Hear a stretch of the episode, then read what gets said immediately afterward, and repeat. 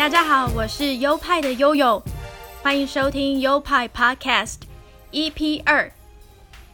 上一集我做了《Just My Type》这本书第一章的导读，讲了 Common Sense 的故事。今天的内容我要涵盖这本书的第二章，一样手边没有这本书还是没有关系，一样可以继续听下去哦。本集的内容还有三个部分。第一个部分我会介绍古腾堡的故事。古腾堡是西方活字印刷术的发明人，他对于排版跟字形有很重要的影响。第二个部分是关于英国卫报社的一个大骗局。第三个部分我会介绍一个设计师，叫做 Eric Gill。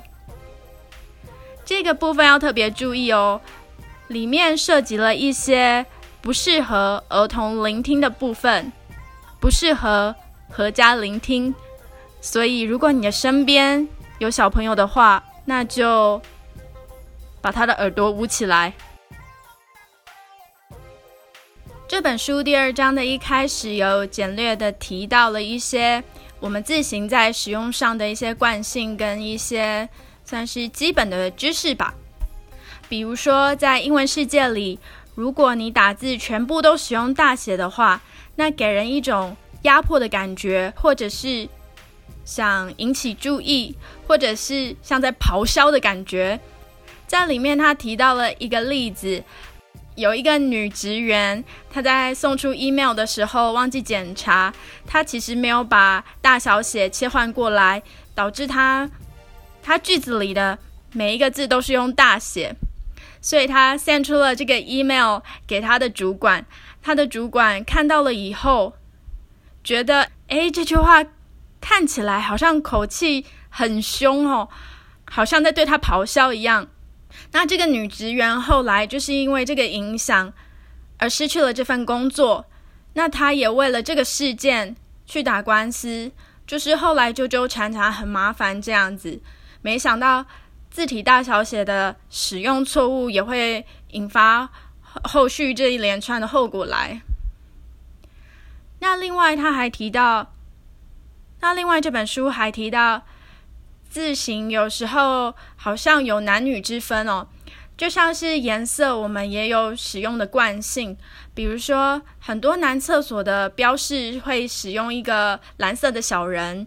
女厕所标示使用一个红色的小人，我们用蓝色代表男生、男性，用红色代表女生、女性，甚至像是婴儿用品，我们常常会给男宝宝使用嗯粉蓝色，给女宝宝使用粉红色。当然，这都有性别的刻板印象存在，但是我们在设计的时候，就是为了沟通，常常也会运用到这些刻板印象，还有大家比较惯用的理解方式。在字形上，我们常常会用比较粗黑的字来代表男性，或是比较阳刚；相反的，用比较细、比较有曲线的字。代表女性和阴柔的气质，这都是我们使用上的一种习惯用法啦。字形本来就是会给人不一样的感觉嘛。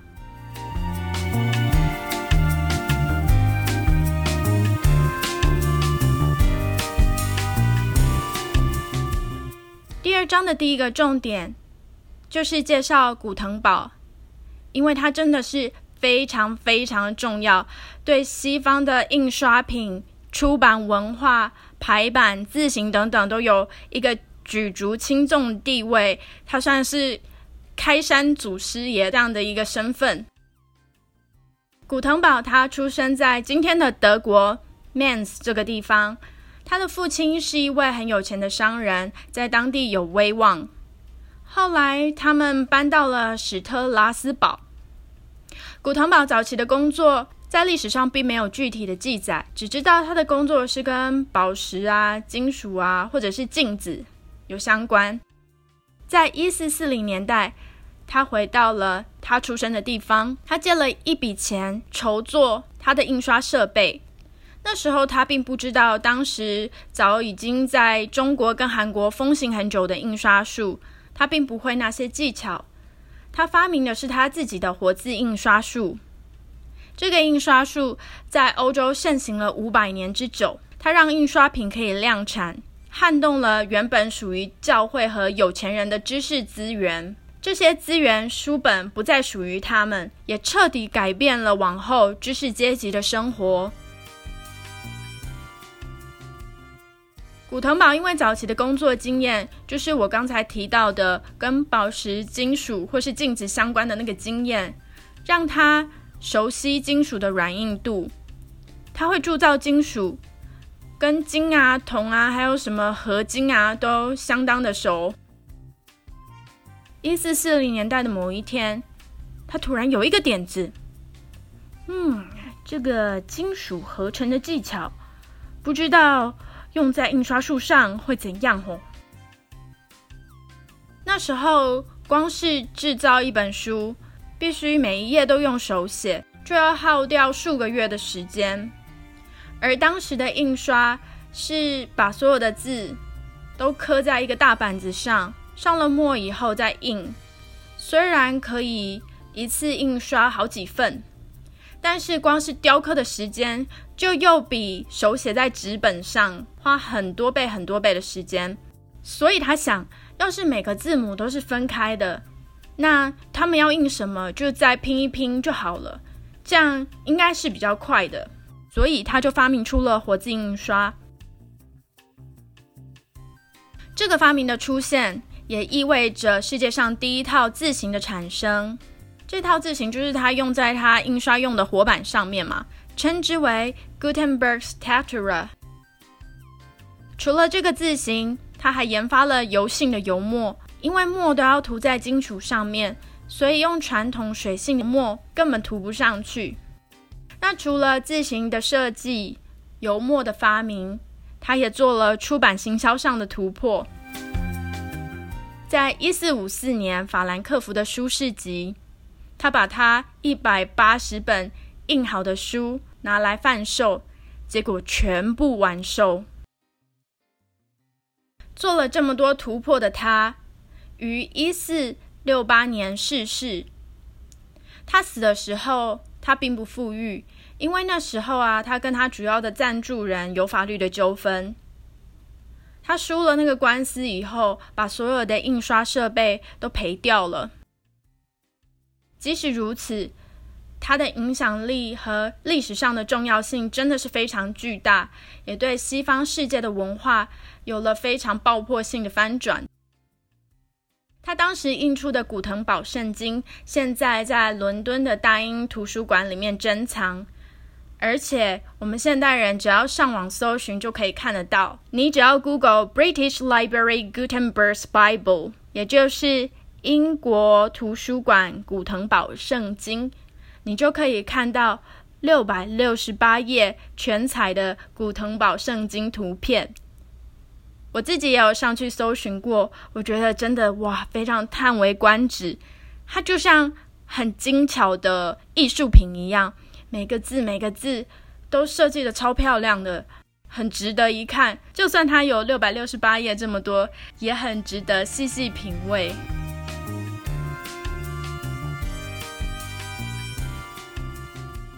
英国卫报的大骗局。一九七七年四月一日，也就是愚人节这一天，英国卫报开了大众一个自行的玩笑。他们用七大篇幅欢庆 San Serif 共和国独立十周年。当然，这个国家是卫报它虚拟的，听起来很像无衬线体的英文 San Serif，但是拼法不太一样。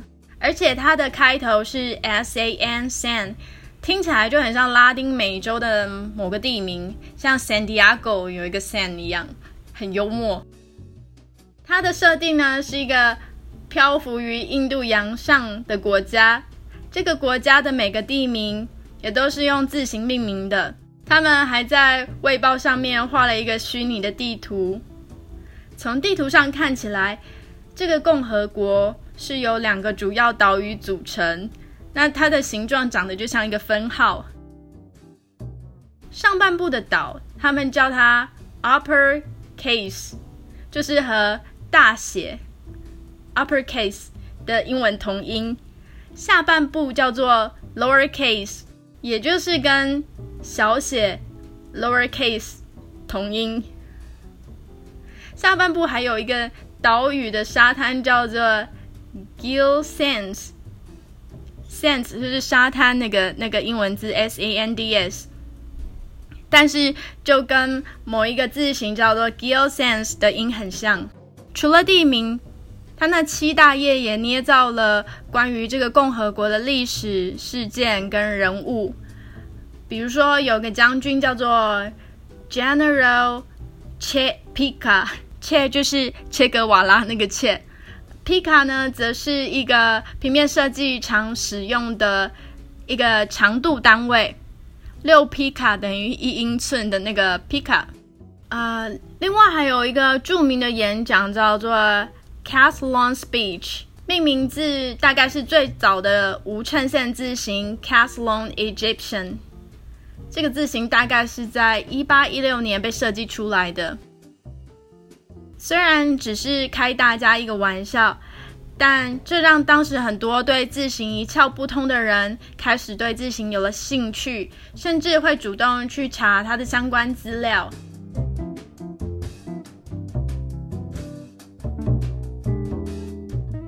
充满争议的设计师 Eric Gill。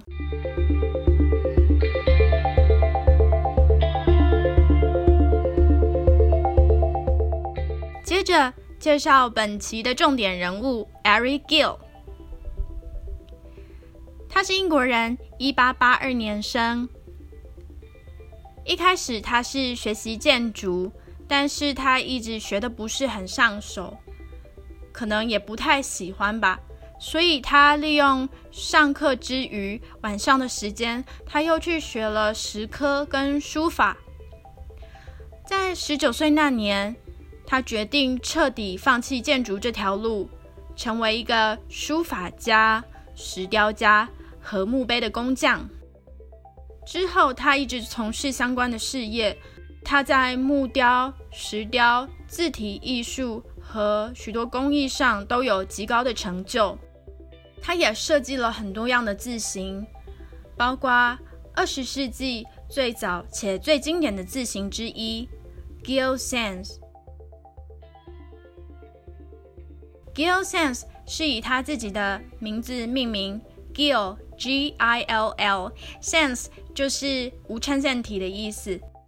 一九二八年，Eric Gill 当时四十四岁，他受到他的老朋友 Stanley Morrison 的委托，设计出了 Gill Sans。那位朋友 Stanley，他当时是 Monotype，也就是很有名的蒙纳公司。是一个字体公司，Stanley 是当时那个公司的高阶主管，所以他委托他的朋友 Eric 为公司设计出这款字。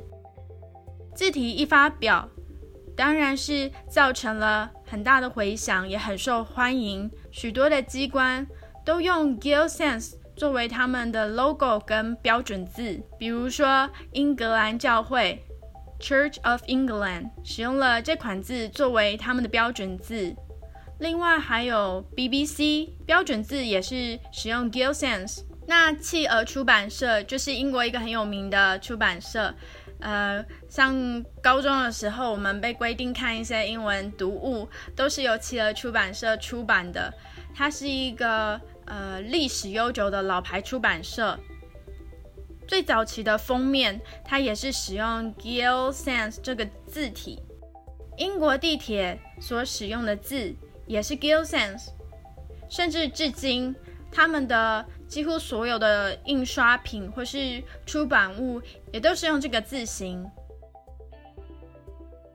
其实，不管是当标题还是当内文，这个字形的可读性跟可辨识性都极高。这两个要素是我们在评判一个字形有没有设计好，就是要有可读性或者是可辨识性。可读性是它会不会影响你的阅读，它能不能让你的阅读流畅？如果可以的话，它就是一个可读性高的字形。那可辨识性就是说，诶，你可不可以辨认它是什么字母？就是很类似的字形都可以被辨别出来这样子。而事实上，除了 Gill Sans，Eric Gill 还设计了另外十二种字形，包括有名的衬线体 Perpetua。Perpetua 在奥巴马二零零八年竞选时。它的 logo 的最初版本就是用 Perpetua 这个字，但是后来有被改改掉。那个我们之后还会再说到，还会再讨论到。那另外一个有名的衬线体叫做 Joanna，Joanna 是以她小女儿之名来命名的。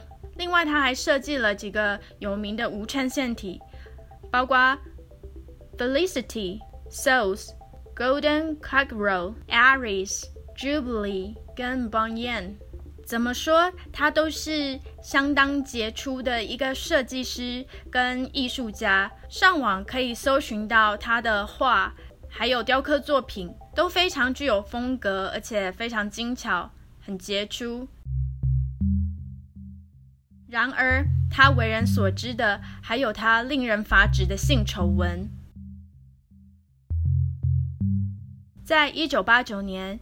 有一位女记者 Fiona McCarthy 出版了一本传记，揭露了 Eric Gill 的争议行径。这些争议行径包括性侵他两个女儿，逼他们当裸体模特儿。所以他作品里面的一些素描和画，都是画他的两个女儿的裸体。另外，他与他姐姐还有不伦关系，但是这个部分我不能确定是姐姐屈服在他的性暴力之下，或者是他们是情投意合的这一部分，我在资料里并没有看到。另外，还有一个恶心的行为是，他持续跟狗有性实验，这些事迹不是单纯捏造的八卦，而是他自己有记录在他的日记中。我不知道他是用什么心态在记录这些，也不知道为什么他要把这些东西记下。只是可以在他的日记里面看到，他写到 “continued experiment with dog”，然后中间删除 “and discovered that a dog will join with a man”。他说持续的跟狗进行这样的实验，然后狗会加入他这个行为。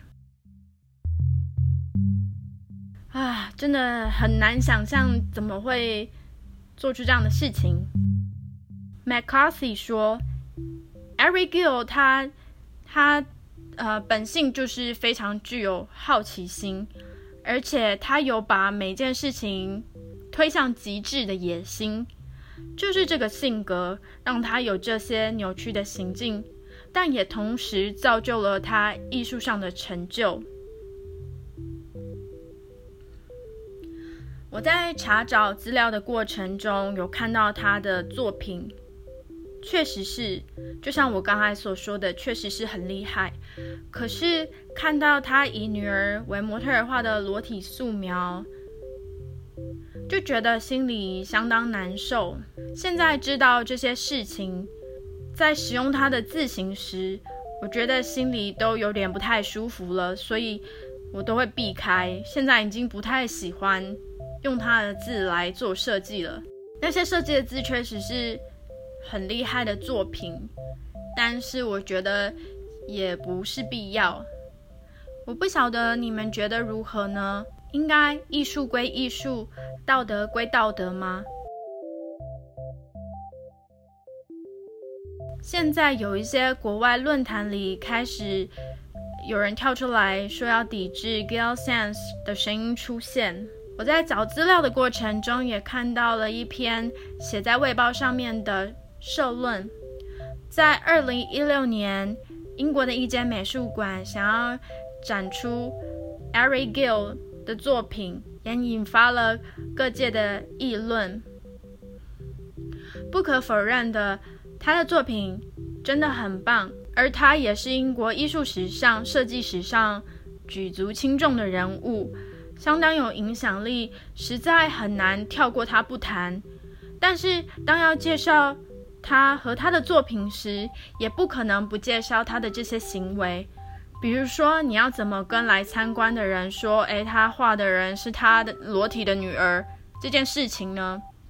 那又如果参观的人是小学生呢？难道我们还要限制小学生不能进入美术馆，因为里面有儿童不宜的内容吗？还有儿童不宜的故事吗？这样子来说，其实也真的是蛮值得讨论的啦。然后那个那篇社论的作者也说，其实很让人难过的是，就是他虽然毁掉他女儿的人生，但是又是他女儿造就了他之所以为他，这是一件也是有说起来也是蛮悲哀的事情。有些支持他的作品在英国的美术馆可以展出的人，会觉得呃，大家太太把他的行为跟作品混为一谈了。应该是要艺术归艺术，道德归道德。这让我想起前不久我看到朱佑勋 YouTube 频道上面有一集在分析歌词的影片，他分析一首叫做《绅士》这首歌的歌词。他在那一集的最后就有讲了一段话，我觉得蛮认同的。我觉得在这里引述他的话。许多人常讲文学归文学，道德归道德。他们常常强调的是，不能因为道德有问题就否定掉文学的成就。但是这句话也有另一个值得强调的面向。当我们说文学归文学，道德归道德的时候，我们也是在说，不能因为文学成就就无视道德问题。既然各归各的。就不能两边互相抵消。我觉得这句话、这段话也是可以用在艺术这个领域上，以及我刚才所说的 Eric Gill 所做的事上面。如果就我个人而言，我大概就会避免使用他设计出来的字吧，因为自己在心理这关上面过不去。但是如果说到要把他的作品放在艺术馆里面，我觉得需要更多方面的讨论，需要更多人的声音，还有，呃，我觉得英国那个美术馆其实做得很好，他们有请一些可能有受过类似创伤，就是呃性暴力创伤的人来了解，那到底怎么样可以找出比较合适的方法，或者是有比较折中的行为。我觉得都可以透过讨论一步一步摸索出来，而你们会怎么想呢？本集的内容为大家介绍到这边，非常感谢你收听完这一集。关于 U 牌 Podcast 内容的补充图片或是相关的讯息，我都会放到 U 牌 Studio 的 IG 上，账号是。优派底线 Studio，Y O P I E 底线 S T U D I O，谢谢大家，那我们下集再见，拜拜。